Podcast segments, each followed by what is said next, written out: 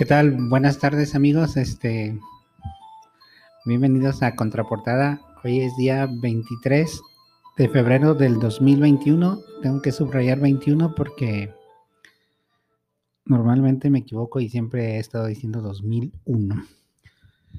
Hoy seguimos transmitiendo aquí desde la Biblioteca Central Estatal Profesor Ramón García Ruiz en el centro de Guadalajara. Hoy nos acompaña o nos acompañamos, como siempre, el maestro Chema y yo, David Eusebio. Aloha. Hoy este, vamos a platicar un poquito o, o vamos a intentar descifrar o exorcizar. Hoy vamos a hablar un poco sobre, sobre fenómenos paranormales, fantasmas en la literatura y en la tradición ¿no? mexicana. ¿Cómo está, Chema?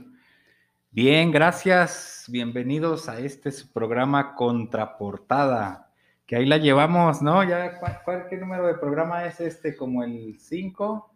Sí, ya por ahí, ¿no? 5, 6. Ahí la llevamos, gracias estamos, a... Estamos aprendiendo, estamos aprendiendo y poco a poco mejorando, ¿no? Gracias a nuestros patrocinadores. Y pues hoy vamos a intentar hablar de los fenómenos paranormales que es un tema recurrente aquí en la Biblioteca Central, que es famosa en, eh, en la televisión porque dicen, de hecho vino aquí un programa, ¿no? De paranormal. Extra normal. De extra normal a grabar en una sección de la biblioteca en donde dicen las malas lenguas que se aparecen fantasmas y la monjita y no sé cuántas cosas. Hoy vamos a hablar de todo eso, pero desde un enfoque científico. Lo que respecta a mí, del lado de la ciencia. Hoy viniste este, armado. Sí, hoy vengo más preparado que, que, las papas que venden en la Plaza Tapatía, con su chilito y su limón. pues no, fíjate que cuando vinieron los de Extra Normal, ni tú ni yo estábamos aquí, nuestras compañeras sí, pero es un video muy popular ahí en YouTube. Lo pueden encontrar así, Biblioteca Central, este, Extra Normal. Y pues se la pasan, no sé si haciendo o buscando, viene una especie como de vidente y encuentra zonas aquí en la biblioteca que, que tienen cierta energía, según él. Y pues fenómenos aquí que ha habido, pues apenas alguna de nuestras compañeras que, que, que nos quisiera venir a platicar, porque yo ciertamente no soy muy creyente de estos fenómenos, por lo tanto no, no me predispongo. Sí, qué bueno, ni yo tampoco. Bueno, entonces, fenómenos paranormales. Primero hay que como desmenuzar todo el tema, ¿no? Hablando de fenómenos naturales. ¿Cuáles son los fenómenos naturales? Pues la lluvia, el calor, el granizo, las nevadas, todos los fenómenos eh, naturales que afectan, eh, pues no sé, los fenómenos atmosféricos, por ejemplo, Luego tenemos los fenómenos físicos, los fenómenos químicos y demás, ¿no? Entonces, eh, para que más o menos poner un, contexto. En los fenómenos eh, meteorológicos, eh, los, no sé, los volcanes, los terremotos, los tsunamis, etcétera. Y pues hablando y entrando en materia, hablando de las ciencias de la mente, pues tenemos que, primero, el ser humano tenemos eh, espíritu, tenemos mente y tenemos cuerpo, ¿no? Está, estamos integrados por esta triada, espíritu, mente y cuerpo. Y dentro de las funciones de la mente está la mente consciente y sus cinco sentidos, y está la mente subconsciente y unos sentidos que vamos a desglosar en un momento. En, la mente consciente sería los cinco sentidos conocidos por todos, que es la vista, el oído, el olfato, el gusto y el tacto. Y estos, estos sentidos físicos nos permiten percibir todo lo que hay en el medio, medio ambiente. por medio de, de estos sentidos, pues tenemos y sentimos el frío, sentimos el calor, vemos que está en rojo el semáforo, aunque a veces no, mucha gente no lo ve. Lo vemos, pero no lo hacemos, ¿no? Ajá, oímos determinadas este, vibraciones, etcétera. Entonces es lo que nos, mantiene en contacto con eh, los fenómenos naturales, con los fenómenos físicos, con los fenómenos químicos y con nuestro medio ambiente, ¿sí? Es, es correcto. Síguele, síguele. Ahora, dentro de la mente subconsciente es- tenemos sentidos metafísicos. Estos sentidos metafísicos quiere decir que son más allá de lo físico. En la mente subconsciente se presentan fenómenos como la telepatía, la clarividencia, la clariaudiencia, la telequinesis y demás fenómenos que vamos a, desglosar más adelante. Existen, por ejemplo, colores que a la simple vista no se pueden ver, como el infrarrojo, así como también existen sonidos que, al- que son eh, que no se perciben al oído humano como el ultrasonido, ¿sí? Ahora, entonces estamos hablando de niveles de vibración. Por ejemplo, en los estados de la materia, hablando del agua, ¿cuáles son los diferentes estados de la materia? El sólido, el líquido, el gaseoso y el plasma. ¿sí? Entonces, lo que podemos ver, lo que podemos tocar, lo que podemos oler, todo está al alcance de estos cinco sentidos. Pero lo que no se puede percibir con estos cinco sentidos físicos pertenecen a la parte interna del ser humano que no son perceptibles por estos cinco sentidos. Por eso vamos a hacer uso de la herramienta que tiene la mente subconsciente para poder percibir estos fenómenos extranormales, por llamar- llamarlos así, o extranaturales, o paranormales, o metafísicos, ¿sí? Sí, es andas, muy, andas muy pedagógico, Chema, así que te voy a dar, te voy a seguir, échale. Ahora, Yo, yo este, me preparé este, de fantasmas eh, y, y yo ya vi que, que tú saliste muy científico y pedagógico. Yo estaba preparándome con Gasparín y cosas así. bueno, es que, eh, bueno, vamos a, al final vamos a llegar a eso, pero lo que quiero es como ubicarnos en tiempo y espacio para, para verlo del lado de la ciencia, ¿sí? Eh, por ejemplo, el doctor J. Hudson eh, describió siete u ocho, mm, siete eh, estados, no, se llaman facultades, facultades de la mente subconsciente. Y más adelante, el doctor Georgi Lozanov de Bulgaria, por allá por el 1800, no, no tengo el dato exactamente, pero 1870 por ahí, este, eh, Georgi Lozanov descubrió otras facultades de la mente subconsciente y este, son las siguientes. Estas vienen descritas en un libro muy interesante que se llama mm, El poder de la mente. El poder de la mente subconsciente de, George, eh, de Joseph Murray, no es cierto, de Joseph Murphy. Joseph Murphy, El poder de la mente subconsciente, en donde él afirma que la mente subconsciente no tiene diferencia, o sea, que no distingue, no reconoce entre lo real y lo verdadero de lo imaginario. Es decir, que la mente subconsciente no conoce qué es real y qué es imaginario. Por ejemplo, imaginen una abeja con unos guantes de piel, con un pantalón amarillo, de esos que usan los motociclistas para no mojarse en, en, eh, cuando hay tiempo de, de lluvias, Impermeable. un impermeable, con un casco de esos de, de la época nazi, eh, ¿sí? Con unos gogles así muy grandes que tienen el vidrio como rojo camuflajeado, así bonito, arriba de una moto Harley que pesa dos toneladas dándole la vuelta a la luna. Ajá. Sí lo pudimos ver, sí lo pudimos imaginar, porque es parte del, o es una facultad de la mente subconsciente el imaginar.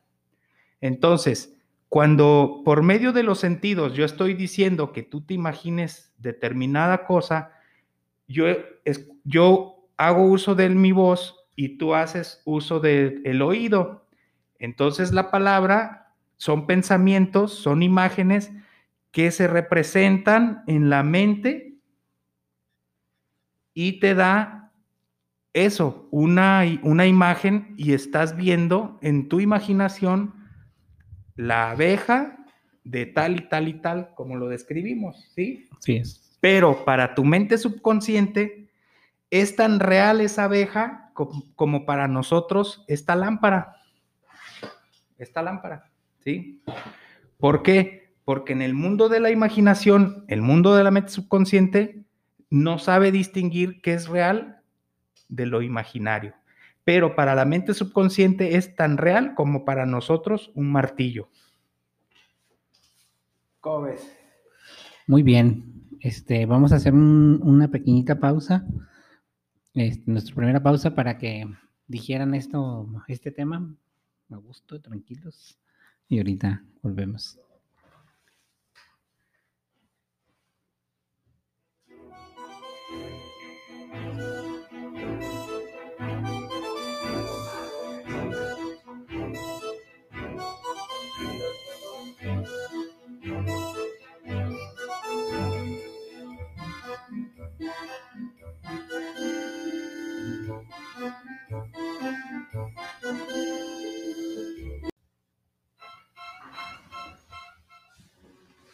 Pues después de este pequeñito corte, ya estamos aquí otra vez de vuelta.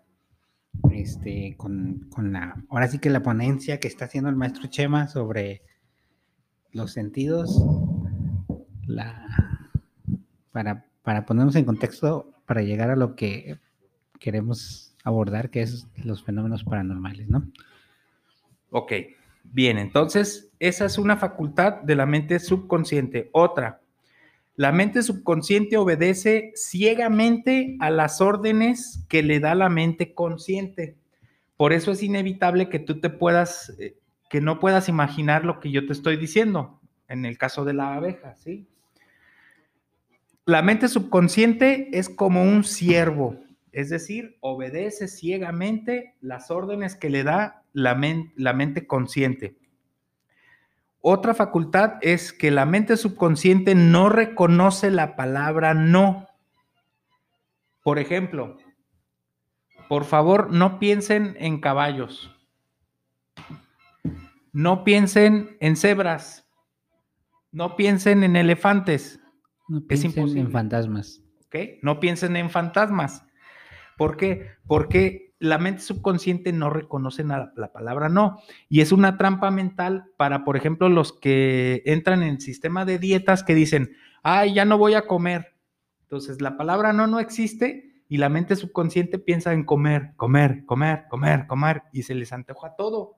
Aunque estén a dieta, como está esa, esa orden mental de no quiero comer o no comer, eh, la mente subconsciente solamente va a pensar en esa palabra fatídica, comer, comer, comer. No vayas a comprar una caguamita saliendo de trabajar, ¿no? Exacto. No, Entonces, no, no. En este caso, hay que darle una orden precisa a la mente subconsciente de lo que queremos hacer, que sería comer menos. Entonces ya le dices a la mente, quiero comer menos, y ya es una, una orden verbal eh, tácita y la mente obedece ciegamente. Otra, la mente subconsciente tiene el control absoluto de las funciones, condiciones, sensaciones y emociones del cuerpo humano.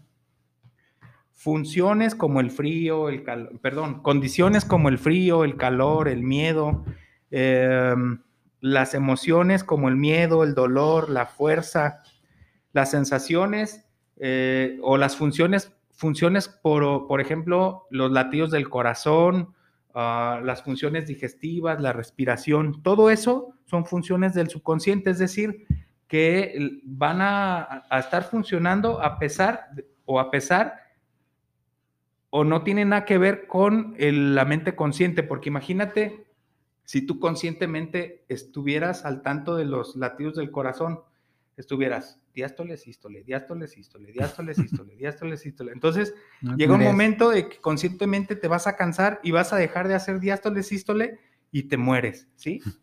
Oh, pasa un perrito y pum. te distraes y ya dejas de latir. Entonces, esas son, son funciones de la mente subconsciente. Otra eh, facultad de la mente subconsciente es que es, es 100% sugestionable por naturaleza. Y aquí es donde ya vamos empezando a entrar en materia. En esto, en esto del 100% sugestionable es que tú estás dormido, ya son las 11 de la noche, acabas de ver una película de terror y te vas a dormir. Te dispones a ir a dormir y ya estás ahí en la cama y estás pensando, chin, no apagué la luz de afuera. Ay, cerré la puerta con llave y empiezas a escuchar un, ruido en, en la azotea y entonces echas a andar que la imaginación, que es otra facultad de la mente subconsciente. Tú estás entre medio dormido, dormitando, queriendo dormitar y echas a, andar la imaginación y de repente dices, ya se va a meter un ladrón y, híjole, ese ruido, empieza a hacer una lámina o el viento ruido y empieza a imaginar que hay un fantasma, ¿sí? Pero el fantasma o el espíritu o el ladrón existen es el mismo caso de la abeja. Tu mente está echado al mil por ciento y está generando esas, esa imagen, por medio de la imaginación, esas imágenes que son reales para la mente subconsciente y por lo tanto tú te asustas, duermes mal, tienes quesadillas, mm, quesadilla, no, pesadillas, ¿no? Entonces ya ven por dónde, por dónde vamos, por, por medio de del lado de la ciencia, ¿no? Sí. Luego, aquí entra también la sugestión. ¿Qué es, qué es la sugestión? La sugestión es una idea impuesta por el operador, que es el hipnotizador, y aceptada ciegamente por el sujeto, el sujeto que está hipnotizado. Que, bueno, ¿quién no ha visto en la televisión el fenómeno hipnótico? que es parte de la mente subconsciente y funciona porque la mente subconsciente existe y, y, porque existen todas estas facultades de la mente subconsciente. Y una de ellas es precisamente el estado hipnótico. Es por eso que estos magos se ganan la vida, porque saben controlar perfectamente el, estado subconsciente. ¿no? Así es, así es.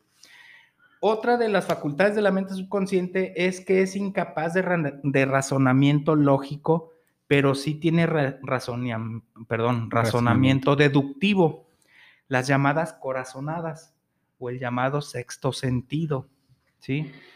Es, es decir, que toda la información que leemos desde que, desde que nacimos hasta este momento está en el asiento de la mente subconsciente, que es la memoria. Entonces, cuando sientas esa, esa corazonada, decir, que, que, tu misma mente o tu ser interno o, esa corazonada te dice, no lo hagas, no te metas, no vayas, etcétera, escúchala por favor, porque es esa información que te viene de, tu mente subconsciente del, del interior que te está diciendo, pues no. O, tal vez te dice sí. sí es, básicamente tu, grillito que tienes aquí, ¿no? Es tu Pepe, Pepe, Grillo.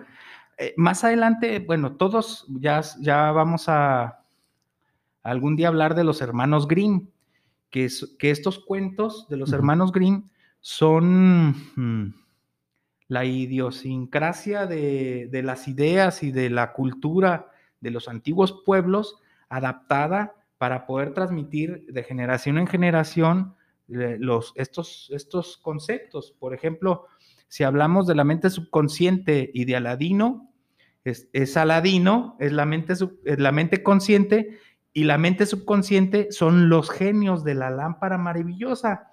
Y la lámpara maravillosa es el cuerpo. ¿Se acuerdan que empezamos diciendo que teníamos espíritu, mente y cuerpo? Ahí está representado en ese cuento de los hermanos Grimm, que es Aladino. Aladino es la mente consciente, los genios son los, la mente subconsciente y la lámpara es el cuerpo. Y de esa manera se transmitía todo este conocimiento. Anteriormente no había tantas palabras como hoy para representar un objeto y poder este, explicar las cosas, ¿sí? Tal, como, tal como, como va, ¿no? Así es. entonces, mm, ¿dónde nos quedamos? La mente subconsciente fabrica, es poderoso y obedece. Y ya hablamos, tenemos ahí el ejemplo de Aladino, que, que, que recuerden que no solamente es un genio, dice el cuento que son los genios de la lámpara maravillosa y cuando el tío, este que viene de, de, ay, se me fue la palabra, pero venía de Oriente y dijo, yo soy tu tío y tu padrino, Aladino, no sé qué, ven, vamos a sacar un tesoro. Y antes de bajar a la catacumba, le da un anillo del genio. O sea, antes de bajar a la catacumba, le da un anillo del genio y luego baja y le dice, utiliza ese anillo para que tu protección. Y luego ya cuando baja y encuentra la lámpara, ya la lámpara contiene los genios de la lámpara. Ok. ¿Sí? Eh, lean a los hermanos Grimm. Otro ejemplo de esto es, por ejemplo, mm, Blancanieves y los siete enanos, en donde Blancanieves representa la imaginación.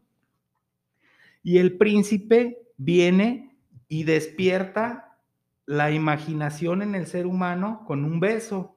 Y los siete enanos son los cinco sentidos, por eso ahí está el estornudo, que representa la nariz, está el cieguito, que es la, vista, están los, los, cinco sentidos. Tontín en este caso representa la... Mm, el tacto sería.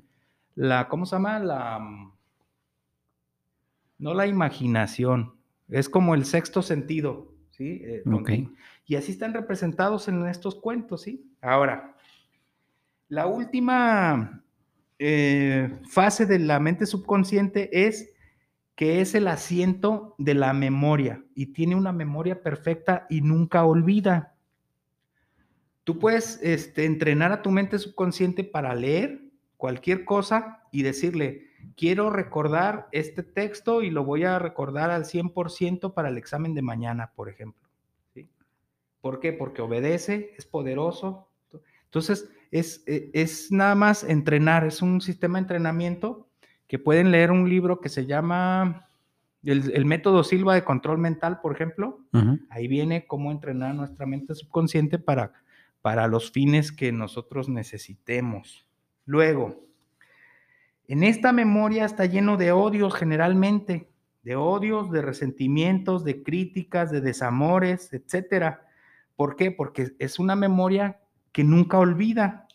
Y este origen o este asiento de, resentimientos, pues es el origen de las enfermedades.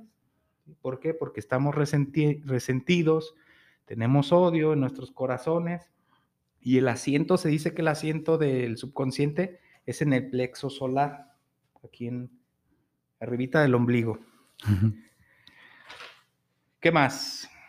Pues si quieres, vamos a hacer una pausa, la segunda de esta tardecita.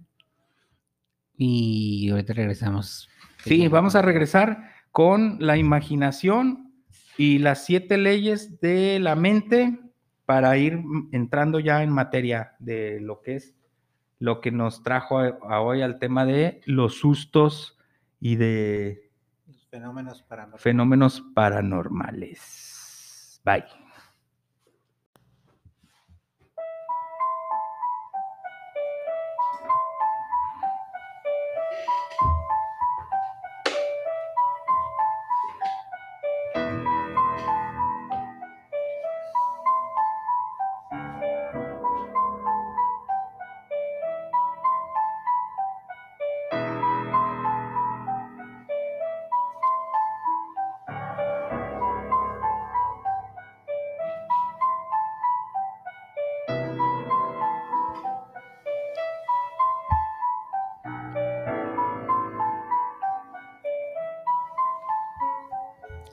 Ya, ya estamos otra vez de regreso. Este para seguir este con la intro de Chema sobre los fenómenos paranormales y cómo encajan en la mente humana, ¿no? Es más o menos lo que quiero entender, que nos estás platicando un poco sobre cómo funciona la mente humana y en algún momento cómo interpreta estos fenómenos. Ok. Entonces, Dentro de la mente existe la superficie y la profundidad. Eh, es como si estuviéramos imaginándonos, no sé, la playa. La playa, el mar y las olas serían la superficie, que representa en nuestra mente un 3%, que es la, la mente consciente y sus cinco fenómenos ah, físicos, no fenómenos, sentidos, sus cinco sentidos físicos. Y en la, dentro de la profundidad de la mente está el 97%, en donde ya nos uh, profundizamos en, todo esto que acabamos de mencionar de, los, de las facultades de la mente subconsciente. O sea que lo que no vemos, lo profundo, y representa un 97%. Existen algunas leyes de la mente que es la ley de la imaginación, que es la que, la que nos, nos ocupa en esta, en, esta materia. Luego viene la ley de la asociación. Después viene la ley de la repetición. Y estas tres leyes trabajan casi juntas, porque, por ejemplo, en el caso de un fenómeno, eh, por ejemplo, vamos a un día de campo, a una eh, excursión eh, al bosque de la primavera. Y de repente nos sentamos alrededor de una fogata y decimos, vamos a hablar de fantasmas. Automáticamente la mente se predispone, y, es, y esta es la palabra clave, se predispone a ser sugestionada por pensamientos e ideas alrededor de leyendas, de fantasmas, de espíritus, etcétera, etcétera, etcétera. Es como que te prenden el botón, ¿no? Así, ¡pup! vamos a empezar a grabar, ¿no? Exactamente. Entonces empiezas a escuchar sonidos. ¡Hoy, hoy! Mira, y ahí viene la mano pachona, y ahí viene el espíritu, y la llorona, y todo, todas las leyendas eh, en torno a, a, sustos, ¿no? Que aquí hay material, aquí en la biblioteca hay material, muchísimo material que, que vengan a leer. Es, por ejemplo, hay las, las historias del Panteón de Belén, un libro fantástico que está aquí abajo, que vengan y, lo lean. aprovechando el comercial de una vez, no, no, al final, al final tenemos muchos libros que recomendar ah, para no salirnos del tema. Pensé que ibas a regalar, Chima, dije qué espléndido. No, no, no, no, no, no, no, no, no, no. Entonces, este, ahí entran los fenómenos paranormales en la imaginación, luego la asociación, donde tú empiezas a asociar eh, eventos, empiezas a asociar con lo que te contó tu abuelita, con lo que te contó tu tía, lo que contó cualquier cantidad de personas, lo que escuchaste en la radio, lo que viste en televisión, en películas, lo que has leído anteriormente, todo eso empieza a trabajar la imaginación conjunto con la imagina, perdón, con la asociación de imágenes, de ideas, etcétera, y luego viene la repetición repetir, repetir, repetir, repetir una y otra y otra y otra vez hasta que una cosa se hace realidad o que la mente piensa que es realidad. De intro, para la mente es tan real eh, esas historias como, como la de la abeja, que no la voy a soltar hasta el final, como para nosotros tan real es esta lámpara o un martillo. ¿sí? Sí. Luego, viene otra ley que se llama causa y efecto. No hay efecto sin causa y no hay causa sin efecto. Luego viene otra ley que se llama la ley del contrario. Es decir, que siempre va a haber un derecho y un revés, un blanco y un negro, ¿sí? Allá arriba, allá abajo. Luego viene la otra ley que se llama la ley del, efecto contrario o del no, que explicamos que, que es la de no pienses en caballos. Y por último, la ley de la atracción, en donde como estás pensando es como un efecto, no efecto dominó, sino que empiezas a, contar una cosa y luego empieza a crecer, a crecer, a crecer, a crecer, a crecer, porque estás, eh, como estás pensando en ese tema, estás atrayendo todo, todo eso al respecto y, la, y la, la mente se activa y empieza a atraer todo en relación al tema, ¿sí? Sí, sí. Entonces hablamos de la superficie, de la profundidad y de estas, de estas leyes, imaginación, asociación y repetición. Entonces, los fenómenos paranormales son producto de nuestra imaginación. Bueno, eso dices tú. Eso dice la ciencia, carnal. ¿Sí? Ya sé. Es que estamos ya en, en traste, Chema, con el final, yo creo. Este, hoy, hoy deberíamos de hablar de fenómenos paranormales, pero tú ya nos bajaste del avión antes de subirnos. ok, entonces, ya como partiendo de eso, de que los fenómenos paranormales son producto de nuestra imaginación, entran los estados alterados de conciencia. Y podemos ahí desglosar el magnetismo y la sugestión, que también son fenómenos de la mente subconsciente, ¿sí?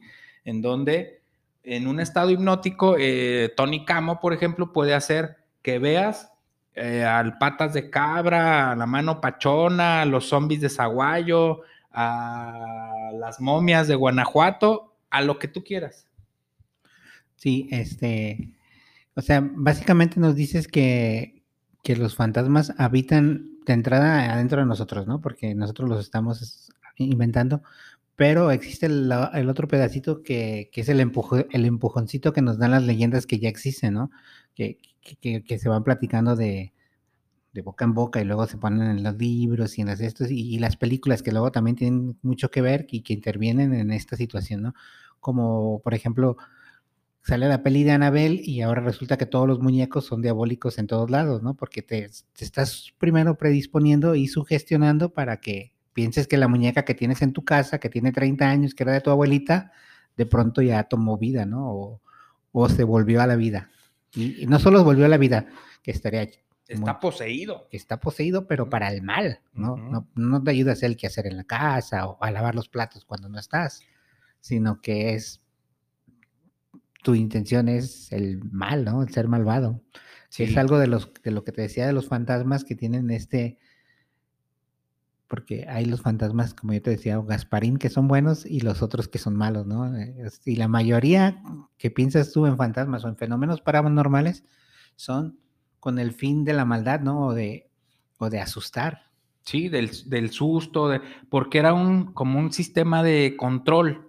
Mira, dentro de los fenómenos Mm, la raíz de todo esto está un fenómeno también que son los fenómenos espiritistas, digamos, de, algún, de una forma, ¿no?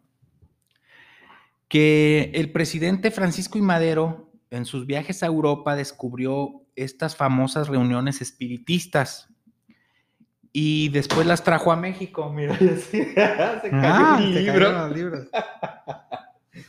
Ay, Dios. Ya ves, no me quieren los espíritus ya ves, La biblioteca está demostrando que no, que no tiene razón, que no es científico esto. Ese libro no se pudo haber caído si no hubieras hablado mal de ellos. Bueno, eh, para los que no están aquí en, en esta cabina de grabación, se acaba de caer un libro acá atrás. bueno, entonces les decía que el presidente Francisco y Madero en sus viajes a Europa descubrió las famosas reuniones espiritistas y trajo a México todo, todo lo relacionado con este tema. Él mismo creía hablar con, un espíritu, que el mismo espíritu le dijo que, que fuera con el presidente, el que duró 30 años, ¿cómo se llama? Don Porfirio. Porfirio Díaz, y le dijo, señor presidente, yo quiero ser presidente, o sea, dijo Madero, le dijo Madero a, a Porfirio, Díaz que él iba a ser presidente, que un espíritu le había dicho que, que, ese era su cometido y llegó a ser presidente de la República. Francisco bueno, pero me imagino que en ese momento don Porfirio se haber cagado de risa. Imagínate, imagínate. Eh, pero, pero ¿quién es la, la madre de todo este movimiento de los fenómenos espiritistas? Se llama Madame Blavatsky o Elena Blavatsky, que es la madre de todo este movimiento del ocultismo. Ella nació en Londres en 1831 y muere en 1891. ¿De qué crees que murió? De una posesión satánica. No, se murió de gripa. Uh. Entonces, ella es fundadora de la teosofía y es muy controvertida, una controvertida vidente. E-, ella misma se autonombra vidente. Pero ¿qué crees? Ella tiene, por ejemplo, una obra literaria que escribió, por ejemplo, Isis sin velo en 1877, en la que describe los fenómenos, no, perdón, los, los pormenores de una religión de su propia invención. Y luego también escribe La Doctrina Secreta en 1877. Me estás diciendo que, que Madero era seguidor de esta chica o era lector. Madero era espiritista, sí. era- pero te- tuvo Sí, tenía toda esa corriente. Eh, escribe la, Doctrina Secreta en 1877, un libro repleto de teorías relacionadas o más o menos indirectamente relacionadas con el hinduismo. Y em, aquí, en, en estas obras, ella describe todos los fenómenos que tienen que ver con los mediums o las mediums que se, se conocen que tienen eh, facultades para comunicarse con los espíritus. ¿Quién no recuerda aquella famosa escena del Chavo del 8 donde la bruja del 71 tiene una sesión espiritista? Sí. Bueno, no la Y, vi yo, y se acuerdan que, que, eh, Kiko, el Chavo y la Chilindrina están escondidos debajo de la mesa y empiezan a, a- a- A mover la mesa. a mover la mesa. sí. Y entonces, este, ya ven, están ahí. Y no sé, Teófilo, te invoco. Si me escuchas, golpea dos veces la mesa. ¿Sí? Sí. Y entonces, acuérdense cómo empezamos a hablar eh, esta plática, con la de predisposición al fenómeno, ¿sí?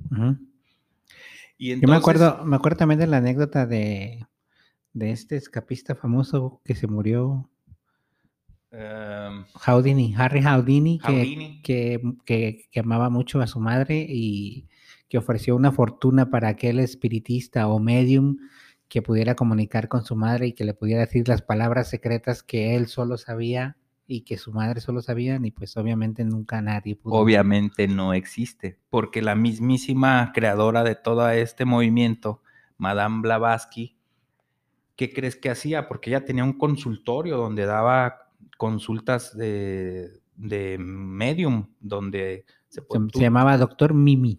tú- tú podías ir a Doctor consultarla, Mimi era medium. ir, ir a consultarla y pagabas. Acuérdense, siempre váyanse por la ruta del dinero. Pagabas para que eh, Madame Blavatsky te interpretara o hablara con, con el- los espíritus de los muertos eh, o los parientes. Pero ¿qué crees que hacía Madame Blavatsky?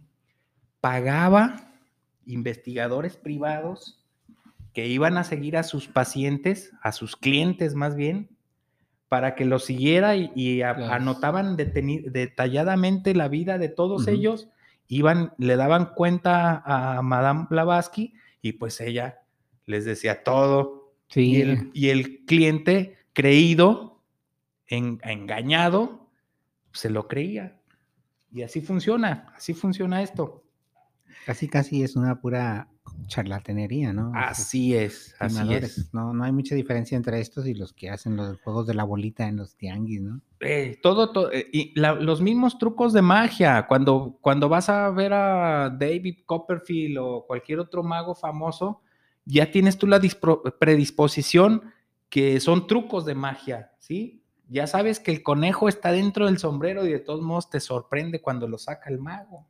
Sí, o sea, tú pagas por algo que tú sabes de antemano que, que pero bueno, yo he ido mucho, sí, la sorpresa es, o sea, sí, sí es divertido cómo te engaña, ¿no? Más, más bien lo que se me hace divertido es tratar de descifrar el truco y estar en tu cabeza haciendo juegos mentales de cómo si tiene un cable, ¿no? Tiene esto, porque obviamente tiene lógica, pero los ilusionistas y los magos pues juegan con eso de, de que tú sabes que es verdad, pero no puedes descifrarlo. Así es, my friend. Bueno, entonces, mm, esta misma eh, personaje viajó, hizo viajes iniciáticos a Egipto y este, a la India. Y en una ocasión que llegó a los Estados Unidos, la había, nomás que no anoté el nombre de, de un conocido estudioso de los fenómenos paranormales en aquel tiempo, que, que la retó a Madame Blava- Blavatsky a, a demostrar eh, determinado fenómeno y nunca pudo, nunca pudo. Siempre, siempre, siempre la terminaban acusando de fraude. La doctrina de Madame Blavatsky sentó las bases para numerosos movimientos que vinieron después, como gran parte de la contracultura de los años 70 y todo el movimiento New Age. Es que nos tenemos que, ir a la historia y qué mal que no alcanzó a llegar nuestro amigo, compañero y maestro Joaquín, que, que aquí nos pudiera ayudar mucho en el tema porque recuerden que, que para 1800, que fue cuando se escribió todo esto, estábamos saliendo eh, pues del oscurantismo, de la Edad Media. Sí, era como que estamos entrando en la época industrial también y fue una época muy, muy mala para la ciencia. Exactamente, o sea, por eso estamos hablando de la ciencia habiendo salido de nueve siglos del oscurantismo, donde la iglesia quemaba vivo a todo aquel que no, que no estaba a favor de su ideología, donde, no sé, donde sufrieron eh, muchos científicos como, por, mencionar alguno. Eh, por mencionar alguno, el de que dijo que la Tierra era redonda, ¿cómo se llamaba?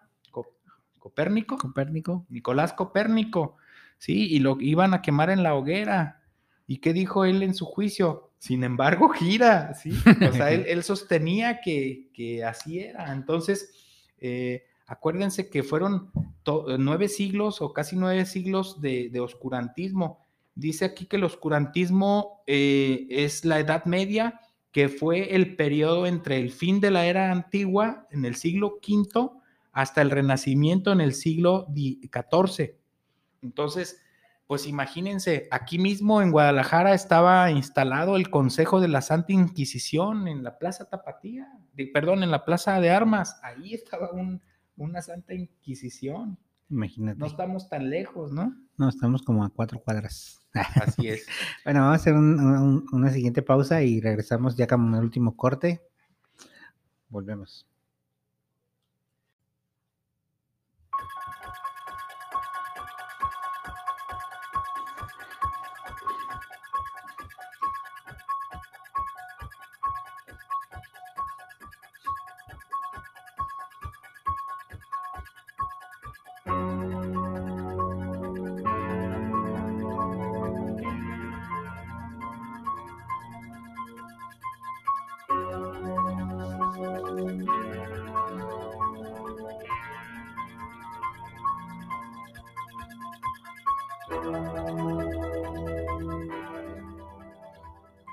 Andamos muy este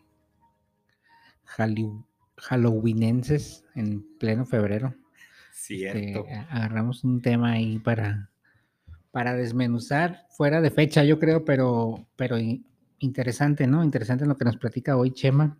Este, toda esta intro del, de cómo funciona la mente humana, la psique y cómo nos vamos predisponiendo a hacia los fenómenos, ¿no? Pero ahora lo interesante es ver cómo estos fenómenos pasaron de leyendas a, la cultura más moderna, ¿no? La cultura pop hoy con, todas estas plataformas digitales y, YouTube y las redes sociales, tienes acceso a ellas.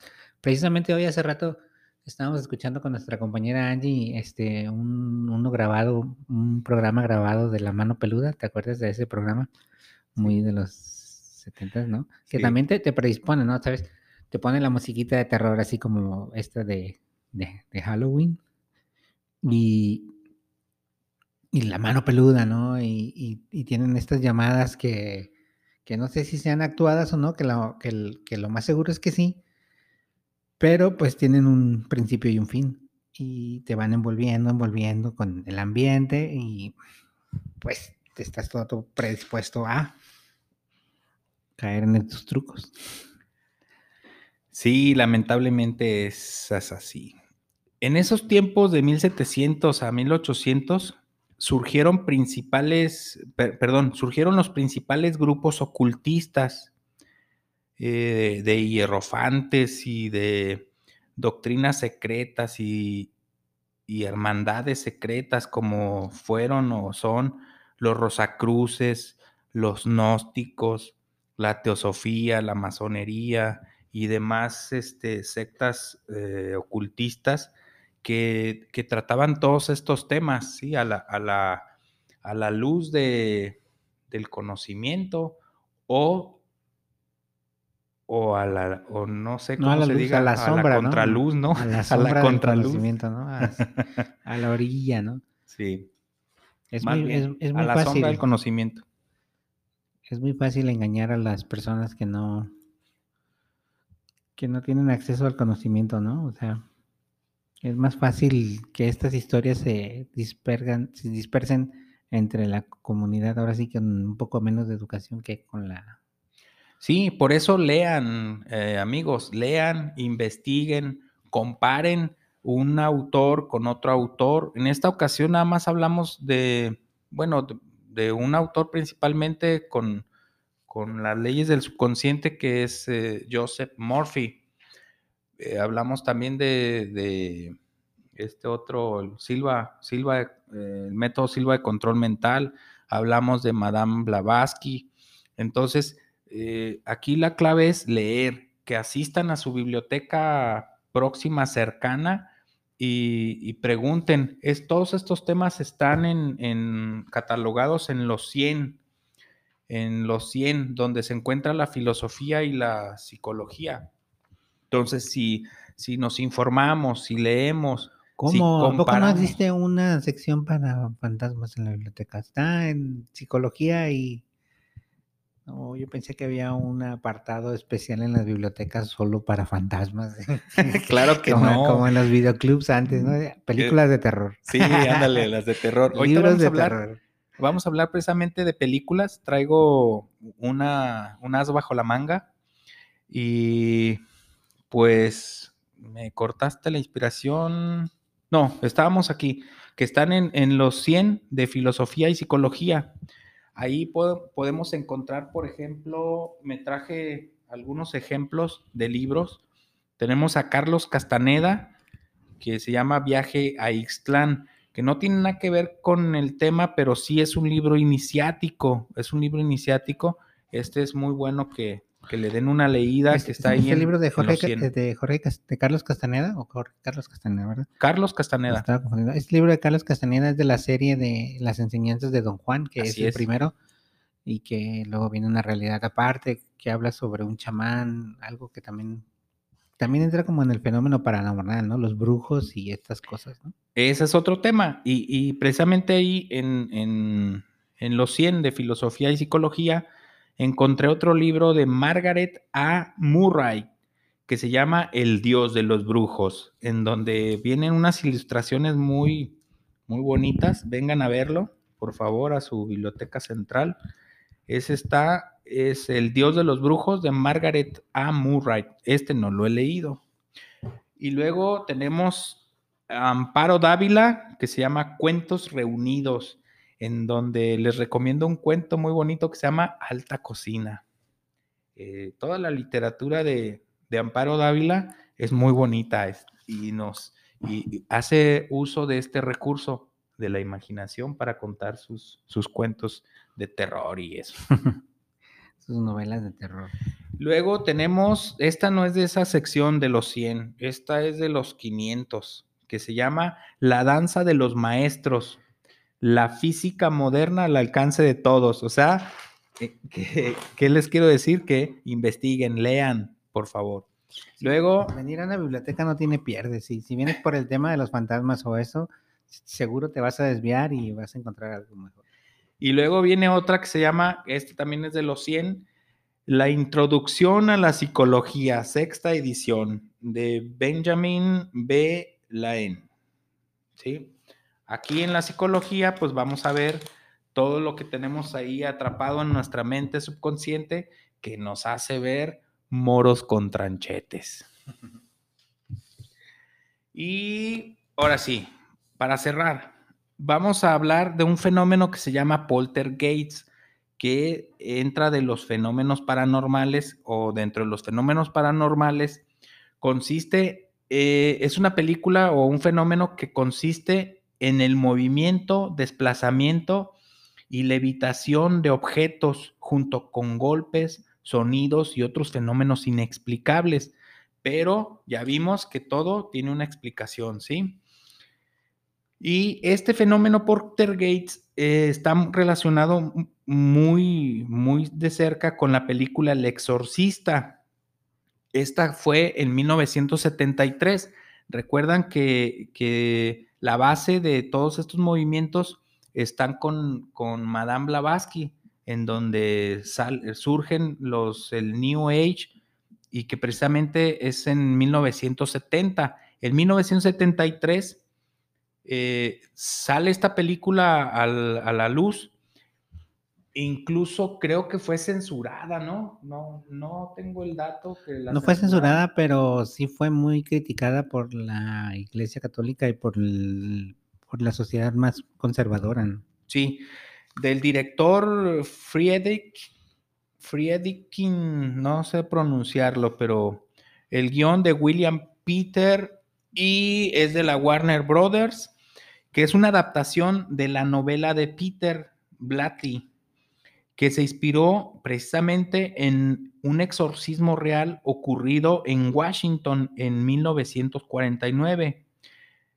Regan, una niña de 12 años, es víctima de fenómenos paranormales como la levitación o la manifestación de una fuerza sobrehumana, que la levitación y la fuerza sobrehumana. Su madre Aterrorizada, trata de someter a su hija y la mete a múltiples análisis médicos que no ofrecen ningún resultado y acude a un sacerdote con estudios de psiquiatría, casualmente, y este está convencido que el mal no es físico, sino que es un mal espiritual y es un espíritu, que es decir, que se trata de una posesión diabólica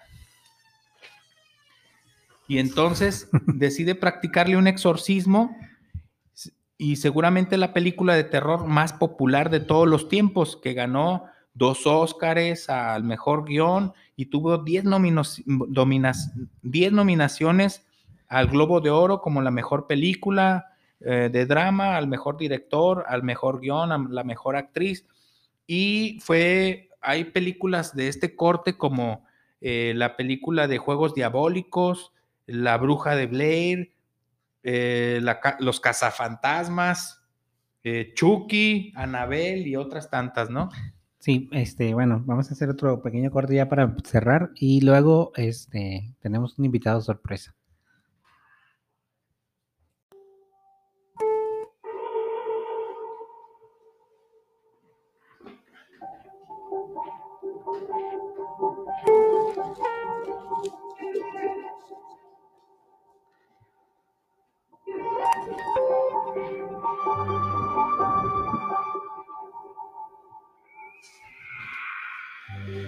Pues ahí está, toda esa tela y todo eso que lavar y que planchar, ¿sí?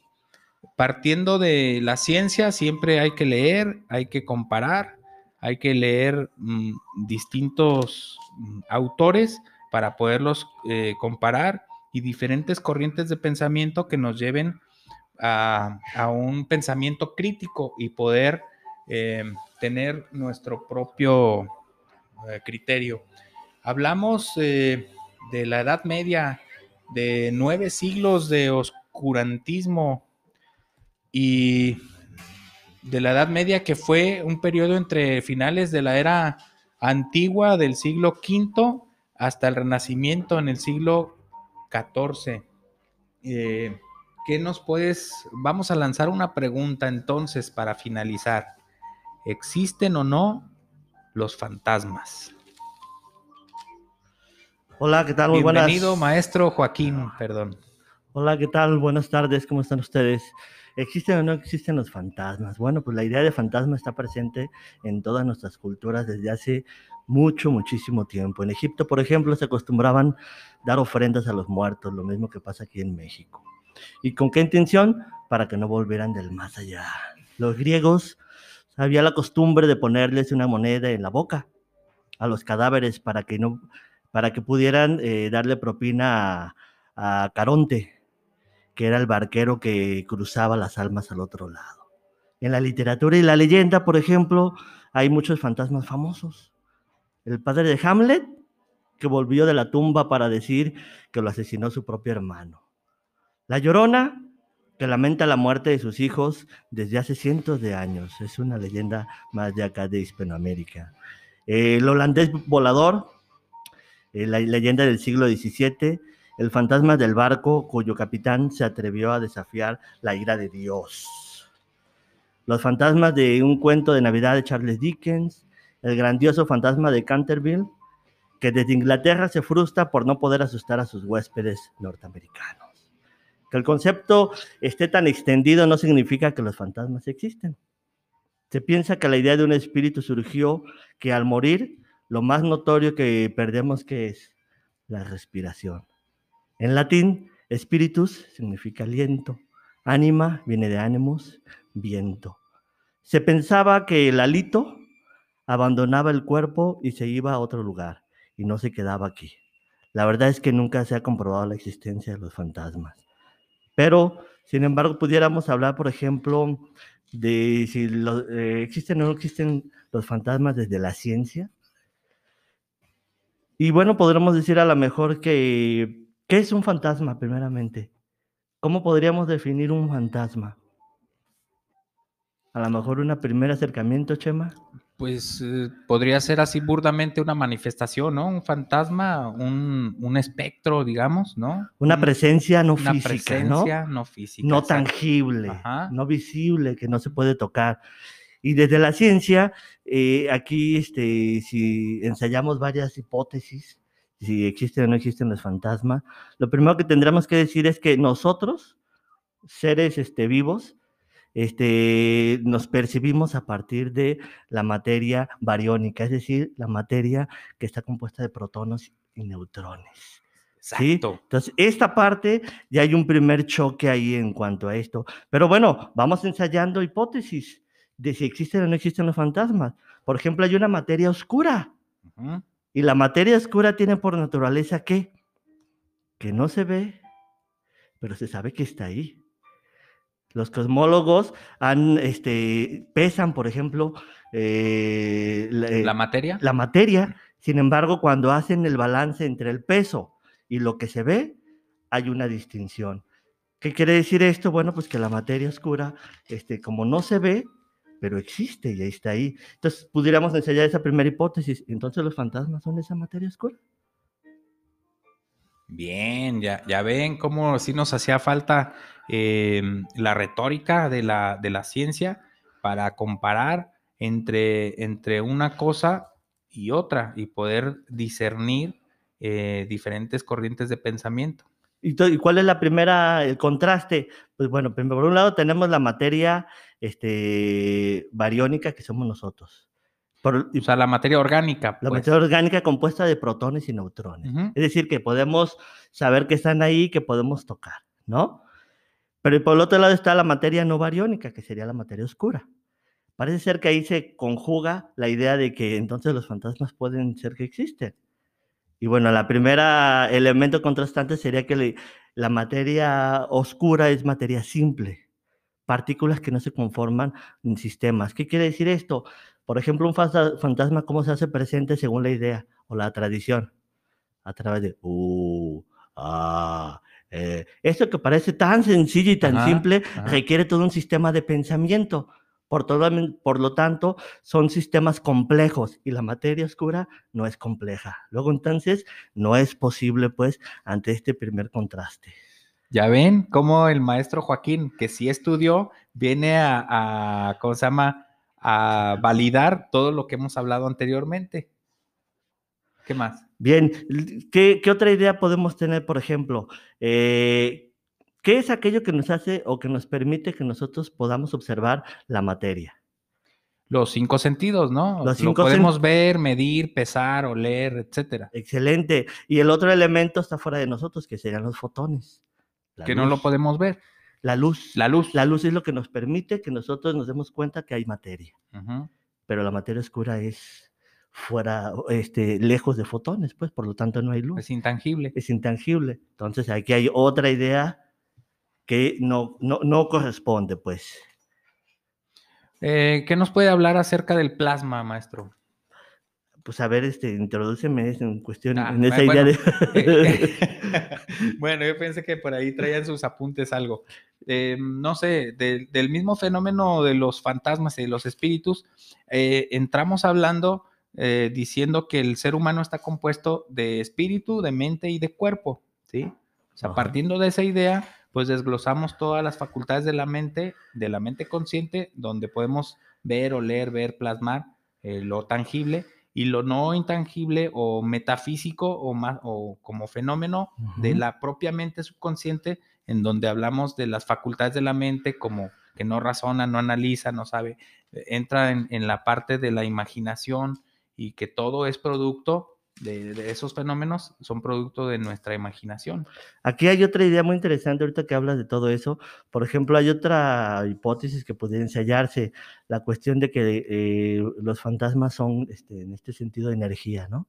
Entonces todo mundo dice, no, pues ya está, porque si son energías, en el momento en que muere alguien y la energía, ese halo que sale, se, se va a un lado o se queda aquí, uno puede decir, entonces ese es el fantasma, no esa energía. Pero resulta ser que la energía eh, como concepto lo podríamos así como definir como, como algo muy sencillo, que requiere de otras cosas para que se pueda manifestar o para que se pueda dar. Y entonces la idea esta de la memoria, del recuerdo, pues sería algo que implicaría mucho, un sistema mucho más complejo que se pudiera dar y, y el fantasma por sí solo pues no pudiera este, Existir. existir, tener sentido. O sea que está avalando que el fantasma existe gracias a nuestra imaginación. Sí, sí, claro. Ahora, pero ahora ensayemos una respuesta a la mejor antropológica o metafísica. ¿Qué necesidad tenemos nosotros de que los fantasmas existen? A pesar de que escuchamos todo esto y de pronto te vas a una iglesia alejada, oscura, y entonces este, resulta ser que nosotros somos tan limitados que se conjugan un montón de elementos, pero hay un elemento muy interesante. Sí, la transposición, pero hay un elemento muy interesante que nosotros somos, nuestro cerebro es triuno. A ver, Es decir, es este, como, digamos que compartimos con los demás animales la amígdala, en donde se registra las funciones más importantes que sería la respiración, la sobrevivencia. Es precisamente esa, la de la sobrevivencia, que eh, nos, este, eh, eh, le damos crédito a toda esta imagina- imaginación y fantasía, porque si son peras o manzanas, nuestro cerebro está como todavía eh, en esa parte de los animales, eh, en la etapa primitiva. en la etapa digamos, primitiva que queremos sobrevivir. de Entonces, la, la, ¿cómo se llama? La médula oblongata, ¿no? Ajá, entonces escuchamos algo, pues nos ponemos, eh, nos salte, eh, la sangre se va a las extremidades y estamos dispuestos a, y, A se los o a correr, ¿no? Ah, Exacto, Es un instinto. exactamente. Entonces, todos esos elementos, pues damos crédito a estas cosas. Y si aún así, sabiendo esto, nos vamos a solos y tenemos una serie de sugestiones, pues nos va a dar miedo. El miedo El es lo que nos permite precisamente crear mundos fantásticos de imaginación, de leyendas y pues de fantasmas. Ahí están, los mundos fantásticos donde existen los elem- elementos, los elementales y quién controle a esos elementos y a esos elementales. Y surgen después los magos, los brujos, los, hechi- los hechiceros, en donde por una especie de control, eh, hay una película muy buena que se llama Cabeza de Vaca. No sé si la vio, maestro, maestro. Eh, Cabeza de Vaca muestra precisamente eh, a los españoles a la llegada a, a las islas, ah, no, no recuerdo qué islas, pero eran en América, ah, en donde se pierde uno de, los capitanes y lo, lo atrapan los nativos.